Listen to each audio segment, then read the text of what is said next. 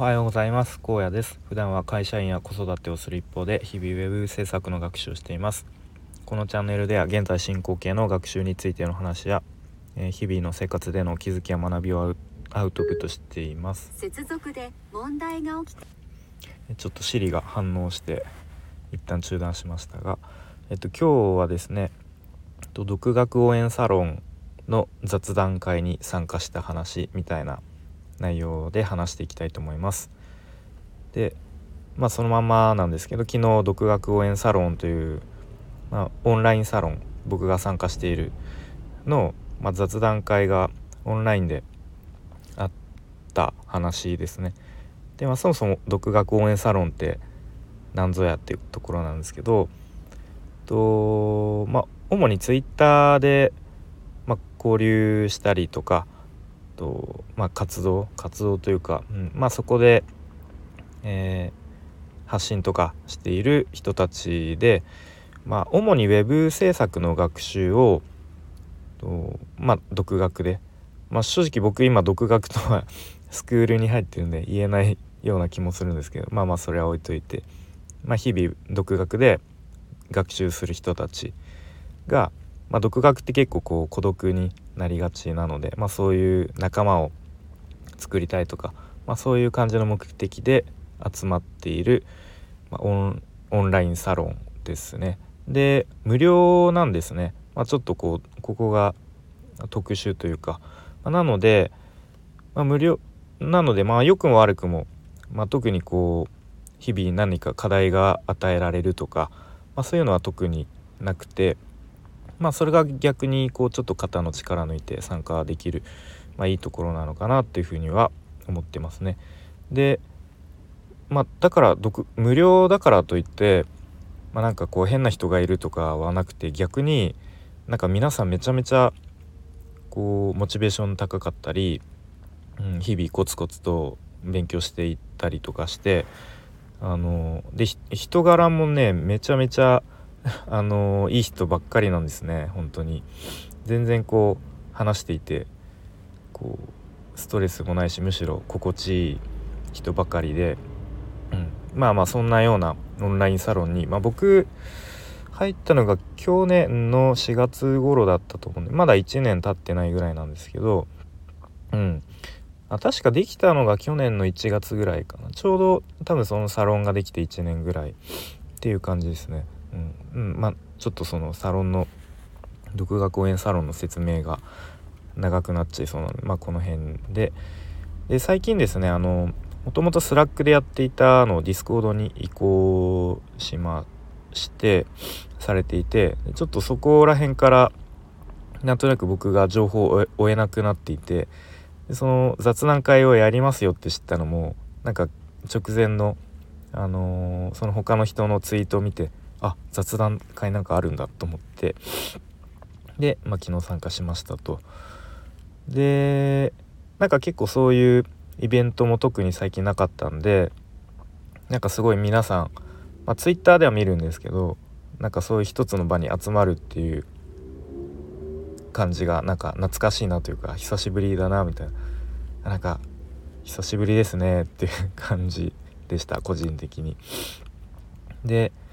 まあ、皆さん当たり前のように日々なんか前向きで頑張っていてでやっぱりこうどんどんこう成果を出していたりとか、うん、Twitter だったらフォロワーがどんどん伸びていって1,000人超えましたっていう人もいたりして、うん、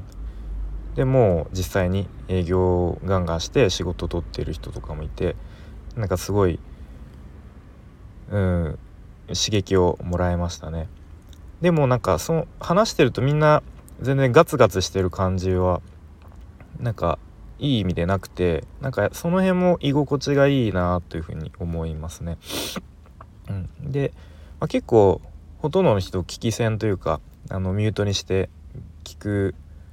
専門の人ばっかりで、まあ、僕含めて4人ぐらいまああのなんだえっ、ー、とマイクで話してたんですけどで、まあ、一応サロン主主というかサロンを立ち上げた方に「まあ、いろいろ最近どうですか?」みたいな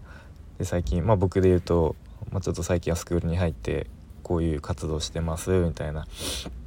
ことをお話してなんかこう意外にもいろいろとこうアドバイスをというか、まあ、コンサルまでいかないですけどすごくアドバイスをくれてすごく参考になったことがいっぱい、うん、ありましたね。うん、例えば、まあ、今作ってるポートフォリオ、まあ、正確にはポートフォリオっぽくない、まあ、ポートフォリオなんですけど、まあ、サービスのサービスサイトみたいな感じになっちゃってるんですけど、まあ、それの例えばサービスの価格をどうするか、うんまあ、安ければいいっていうもんじゃないですよねと。まあ、安すぎると今度自分のこう、まあ、本業もあってそっちの、まあ、いわゆる副業の時間も割かなきゃいけないって時に、うん、やっぱそのサービスの価格が安すぎると今度こう自分のモチベーションが保てなくなっちゃう可能性もありますよねと。あとクライアントからすると、まあ、正直5万円も10万円もそんなにこう感覚的には変わらないと。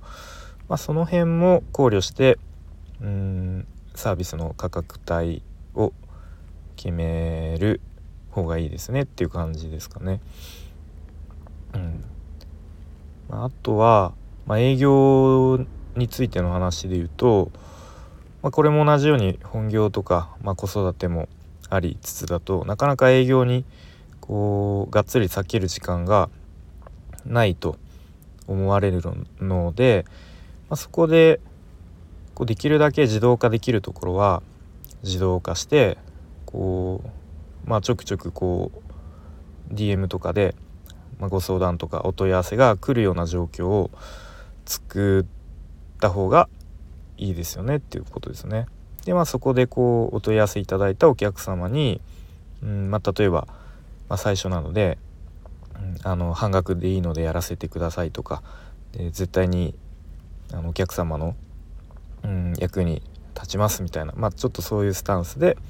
つながって、まあ、そこで信頼を、まあ、信用を少しずつ積み上げていくみたいな感じですかね。うん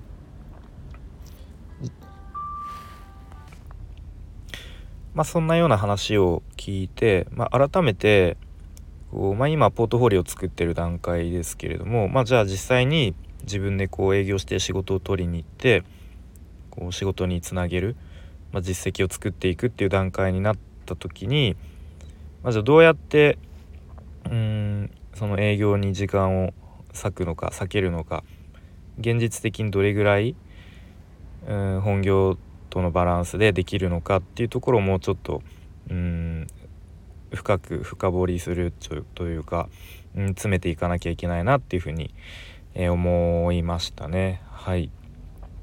あとその独学応援サロンの中でと、まあ、一つこうなんだろうえー、て言うのかな。営業応援サロンという、うんまあ、希望者だけで、まあ、希望者だけっていうかうん、まあ、その希望者の中から選抜された人でえチームを組んで、まあ、実際にそのチームで仕事を取って、え仕事をえ、制作していくっていうこうちょっと新しい動きがありましてでそれの今、まあ、第1期生みたいな感じの人たちが活動しているようです。でなんかこの辺が正直僕もいまいちこうみみんなどういう感じで動いてるのかなとかそもそも誰が選抜されたのかなっていうところがあんまり分かっていなかったりちょっと他の人たちもなんか気にな気になりますよねみたいなこと言っていてでなんかその辺も今後、まあ、どんどんこうなんだろうな、まあ、無料のオンラインサロンだったものから少しずつそういう実際に仕事を取って案件を取っていくっていうこう活動が増えていくっていうのはなんかすごくなんか新しい可能性を感じるなと思ってまあ僕もちょっとタイミングが合えばねそういうチームに実際に参加してみたいなというふうにも思っております。はい、ちょっとじゃあこの辺でなんか今日はちょっとあんまりまとまりない話になった気もしますが、とまあ、僕が参加している応援、えー、オンラインサロン独学応援サロンの、まあ、オンラインの雑談会に参加しましたっていう話をしてきました。はいそれでは今日も聞いてくれてありがとうございました。